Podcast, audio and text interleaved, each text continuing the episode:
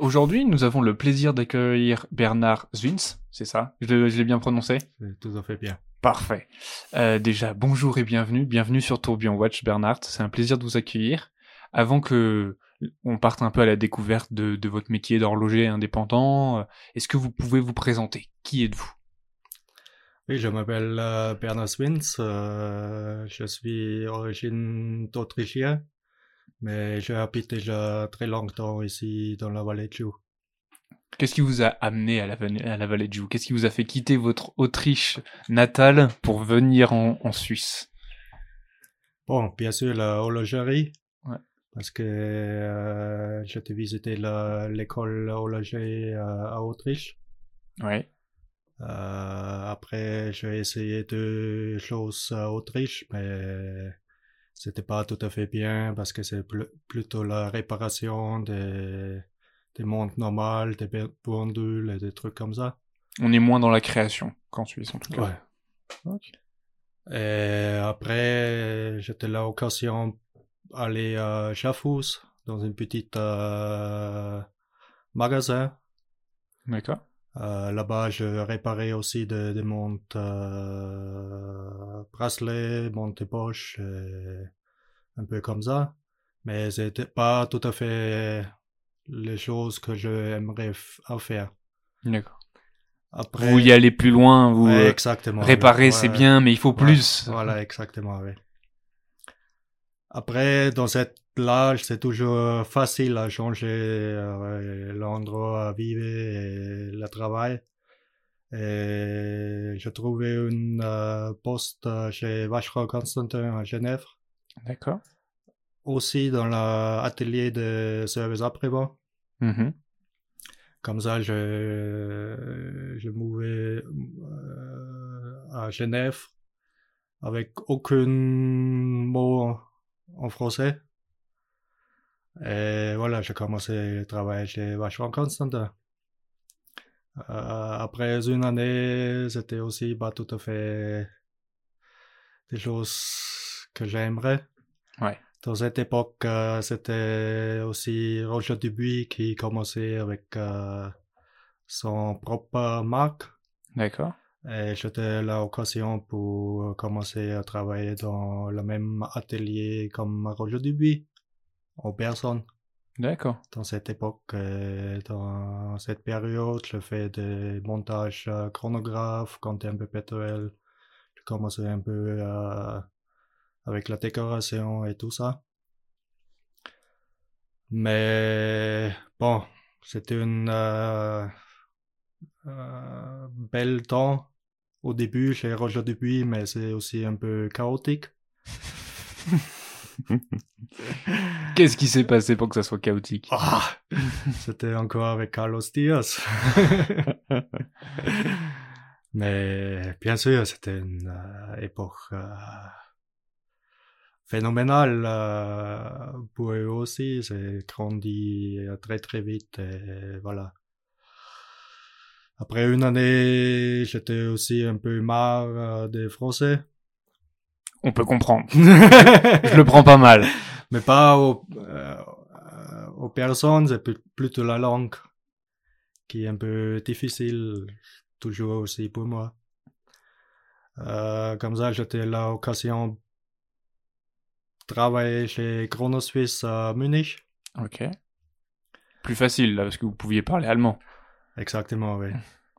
Là-bas, j'étais responsable pour la production, assemblage euh, et aussi pour la création de nouvelles euh, modèles. Euh, C'était aussi une temps très bien. J'étais aussi l'occasion euh, dans cette période de rencontrer Andrea Strela. Mhm. Et voilà, j'étais travaillé chez euh, Chrono Suisse deux ans. Ok. Mais à la fin, c'était aussi pas tout à fait euh, le truc euh, que je cherchais.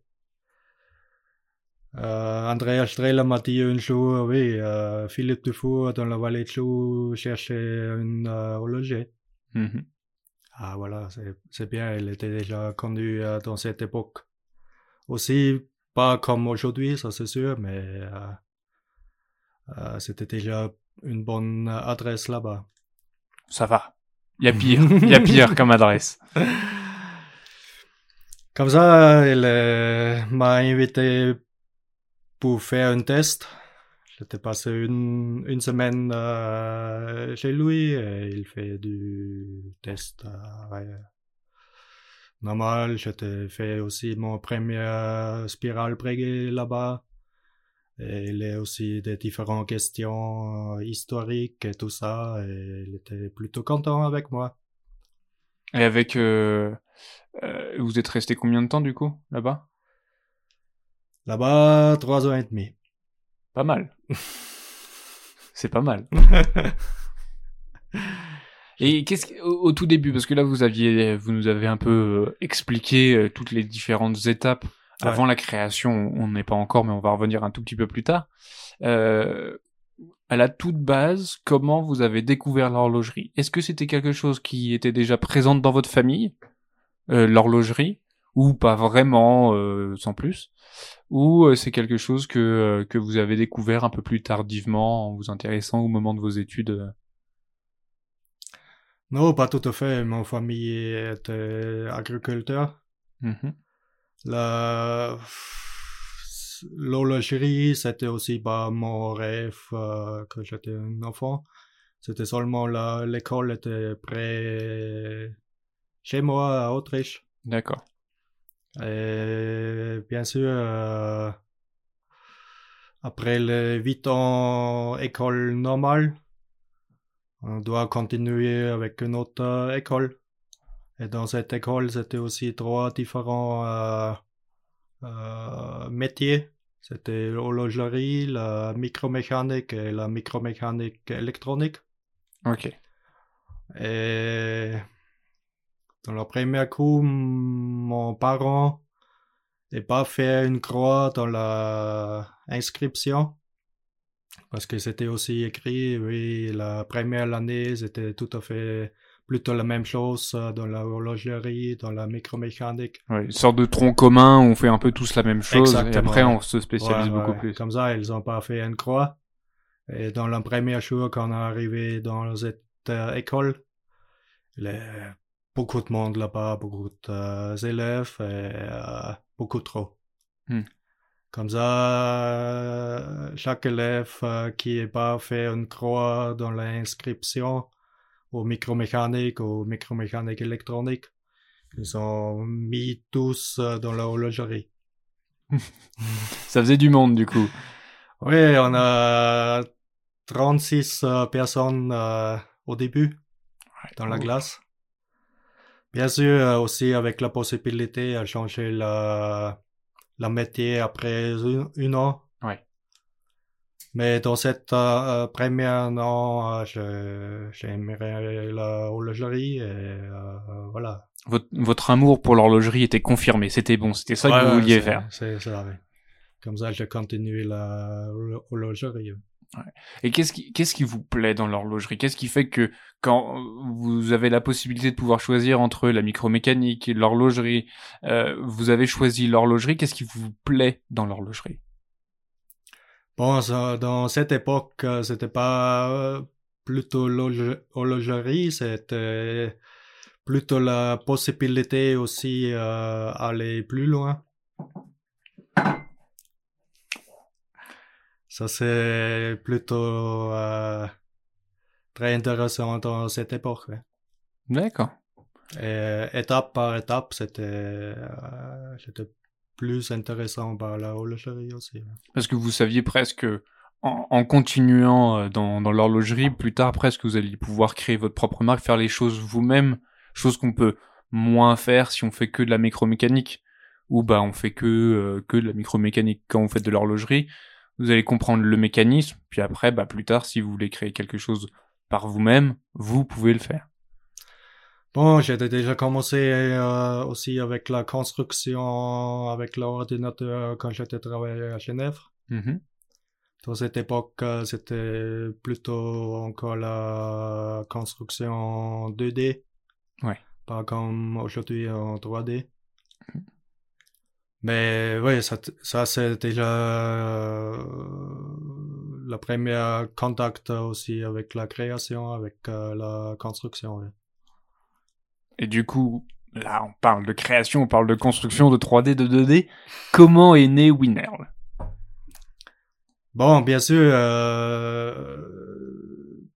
Winnerl comme horloger, c'était aussi peu connu dans la horlogerie. Bien sûr, il a travaillé dans la même euh, époque comme, euh, Breguet. Il fait aussi son apprentissage à Autriche. Après, il a voyagé aussi euh, dans les endroits très intéressants dans cette époque. Il était travaillé chez Urban Jürgensen. Euh, après aussi chez Breguet à Paris. D'accord. Et après, il créait son propre atelier euh, à Paris. Pour moi, je contact, euh, la première contact avec Vinyl, c'était aussi quand je travaillais à Schaffhaus, déjà. J'étais connais un euh, collectionneur qui, qui m'a donné une fois une photo des mouvements euh, chronomètre de vinyl. Et après, bien sûr, c'est un peu parallèle. Je suis aussi autrichien, je fais aussi mon voyage euh, dans des petits, différents endroits et après je crée, je ouvrir aussi mon atelier. Ça vous ressemblait en fait. Ouais. Vinel et ce que vous avez repris, bah finalement c'était presque la même histoire, mais à des siècles différents quoi. Exactement. Et euh, et quand quand on regarde les montres, alors déjà on invite les personnes qui nous écoutent à aller regarder ce que vous faites. Là vous avez une présence sur les réseaux sociaux et ça c'est c'est parfait. Euh, parce que c'est moi un style qui me plaît beaucoup parce que je le trouve, je pense très compliqué à faire parce que c'est très simple. Le, un, cadran vinel, bah, c'est trois aiguilles, éventuellement une, euh, une petite seconde qui est à midi, et puis c'est très épuré, mais justement c'est le plus compliqué parce que bah, c'est simple, et ce qui est simple à faire, enfin simple à l'œil est souvent compliqué à faire. Euh, du coup, quelles sont les différentes étapes de la création de vos montres? Quelles sont un peu les grandes étapes par Quelles sont les étapes par lesquelles vous passez pour créer vos montres? Bon, bien sûr, j'ai toujours commencé avec une, idée. Euh, ça c'est sûr, avec Vinal, c'était presque clair au début parce que la proportion et le design des cadrons et des aiguilles c'est euh, absolument pas fait. Mhm. On n'a pas fait euh, ça mieux. Mais juste à prendre le chronomètre de marine, le réduire pour que ça puisse arriver sur un poignet. Ouais, ouais, ouais. Comme ça, les proportions, c'est tout à fait la même euh, comme les chronomètres euh, des marines. Après, bien sûr, euh, créer aussi une boîte qui correspond un peu avec la philosophie et aussi au niveau design. Mais ça, c'est plutôt secondaire pour moi. la, la chose plus importante, c'est encore le mouvement aussi. Ouais. Et avec les proportions des cadrans, on a créé aussi un euh, mouvement. Mais bien sûr, avec euh, cette constellation, avec euh, des proportions et avec la petite seconde au midi, on n'a pas trouvé un mouvement. Il fallait le faire, mince. En stock ou quelque chose comme ça. On a, je, commencé au zéro pour créer cet euh, mouvement. Et du coup, vous avez, on commence par une idée, puis après, bon, il y a l'application un petit peu plus technique où on regarde si on peut prendre un mouvement et comment on peut essayer de l'adapter. Et après, quelles sont les, les, les autres, euh, les autres étapes? Bien sûr, d'abord c'est euh, aussi la calculation, c'est tout ça. On a calculé les les rouages, la force, tout ça. Aussi, une caractéristique du mouvement, c'est le balosier. Parce que dans le chronomètre des marines euh, numéro 80, euh, j'ai Vinol, il est utilisé une euh, euh, très spécial avec des ondures de 45 degrés. Mm-hmm. Comme ça, je imprimé ça aussi dans le monde euh, bracelet. C'était plutôt difficile parce que ça, ça prend euh, énorme, énormément la place, les hauteurs. Ah oui. Comme ça, c'était une challenge, mais c'était, Un bon challenge. bien sûr. Mais d'abord, c'est la calculation, après, c'est la construction. Dans cette époque, euh, j'ai commencé déjà avec la cons- construction en 3D. Euh, toujours aussi avec euh, l'aide d'Andrea Strela. Euh, et voilà. Quand la construction est faite, ouais, on a fait des, On a déjà fait le plus gros. des- ouais, mais la construction est toujours facile à faire parce que si on a fait un défaut, on a- doit corriger. Ça, c'est facile. Avec la production, c'est autre chose. Ouais. Si on a fait un euh, défaut production, euh, Ah bah là, c'est il faut tout rattraper là. exactement. Et du coup, oui, c'est vrai que est-ce qu'on peut avoir du mal à comprendre ou que les gens qui ne connaissent pas un peu comment ça fonctionne, créer une montre, il faut faire absolument attention à toutes les étapes parce que s'il y a, si, comme vous le disiez, s'il y a un problème au niveau de la production et qu'on l'a pas remarqué et qu'on le remarque plus tard quand quelques montres ont été déjà montées et vendues, bah, ça veut dire qu'il faut demander aux, clients de les renvoyer pour qu'on puisse réparer et, euh, et, et, et résoudre le problème euh, à la base euh, qu'il y avait au niveau de la production. Et, et c'est sûr que c'est des étapes minutieuses quand on fait une montre, c'est que on joue, on peut pas se permettre bon bah là il y a un défaut, c'est pas très grave, ça va, ça va pas, ça va pas, ça va rien faire, c'est pas, c'est pas bien grave. Du coup, vous êtes horloger indépendant. Vous avez travaillé avec Philippe Dufour, vous avez travaillé pour pour d'autres marques. Maintenant, vous avez votre propre marque. Quelles sont Est-ce que vous avez une histoire à nous raconter? Vous avez pu vivre en tant qu'horloger. Est-ce que je sais pas Est-ce qu'il y a une rencontre en particulier qui qui vous a marqué après cette rencontre-là Presque votre vie a changé, euh, c'est bon? Ou vous avez pu vivre quelque chose, je sais pas, partir un peu aux quatre coins du monde ou euh, ou autre chose? Bon, bien sûr, une personne qui changeait euh, tout, c'était Philippe Dufour. Ouais. Parce que j'ai lui, euh, j'ai commencé aussi avec euh, la décoration, avec l'assemblage de haute qualité. Ça, c'est la dernière étape qui m'a manqué encore. Mhm. Et euh, dans cette trois ans et demi, j'ai fabriqué pas mal de Simplicity. Vous savez comment ça marche maintenant. La simplicity n'a plus de, de secret pour vous. non, ça va. Et voilà, après, euh, Philippe Dufour, c'était euh, aucune question euh, où je dois aller encore. Parce que ça, c'est la Mont Everest. C'est- la dernière chose qu'on a fait. Après, j'ai créé mon atelier. Et si vous aviez euh, un, un conseil euh, à, à donner à Philippe Dufour, ça serait lequel? Après, après vos trois ans là, est-ce que vous auriez un, un mot à lui dire? Merci. C'est parfait. C'est, c'est, c'est clair et précis. Et j'avais une dernière question pour vous. Quels sont euh, vos projets actuellement et quels sont vos futurs projets? Est-ce qu'il y a des montres? Est-ce que vous allez euh, faire des nouvelles déclinaisons euh, Qu'est-ce que vous pouvez nous dire pour le moment? Bon, bien sûr, euh, créer une, euh, bon, c'est pas tout à fait une marque, c'est toujours une, euh, euh, une nom indépendant, parce que la quantité euh, va être très limitée. Ouais.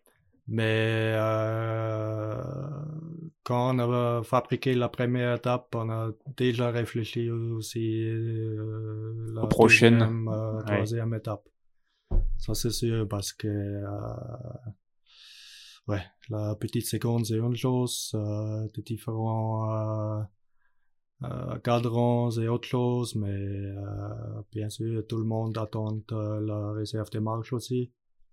Est-ce qu'à un moment vous allez faire une phase de lune?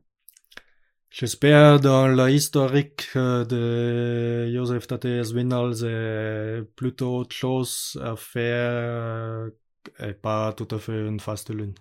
Oh, Mais en tout cas, ce qu'on peut dire, euh, c'est qu'il y a des belles choses qui vont arriver. Ouais. Ça, c'est sûr. Ça, de, et on a hâte de découvrir ça. Et c'est pour ça qu'on invite les gens, soit qui vous connaissent pas encore, d'aller voir vos, euh, votre présence sur les réseaux sociaux. Ne pas hésiter à vous poser des questions, en tout cas, à creuser un maximum. Parce que là, durant tout ce podcast-là, vous, vous leur avez donné euh, plein d'informations sur vous. Ils auront toutes ces informations-là pour mieux comprendre encore plus la montre. Bernard, merci beaucoup de votre temps. Merci à vous. On, va suivre tout ça avec impatience. Très chers auditeurs, je vous invite à suivre du coup Bernard sur les réseaux sociaux, à aller sur son site, etc. Et euh, pas hésiter à lui poser des questions. Et n'hésitez pas à lui commander une montre. Je pense que c'est ce qu'il y a de mieux. N'hésitez pas à nous retrouver sur nos différents réseaux sociaux, que ce soit sur euh, YouTube, Facebook, LinkedIn ou Instagram, ou sur notre euh, sur les différentes plateformes de podcasts euh, sur lesquels vous pouvez retrouver ce qu'on a déjà fait. Bernard, merci beaucoup et peut-être à très bientôt. On sait ah. jamais. Ouais, volontiers.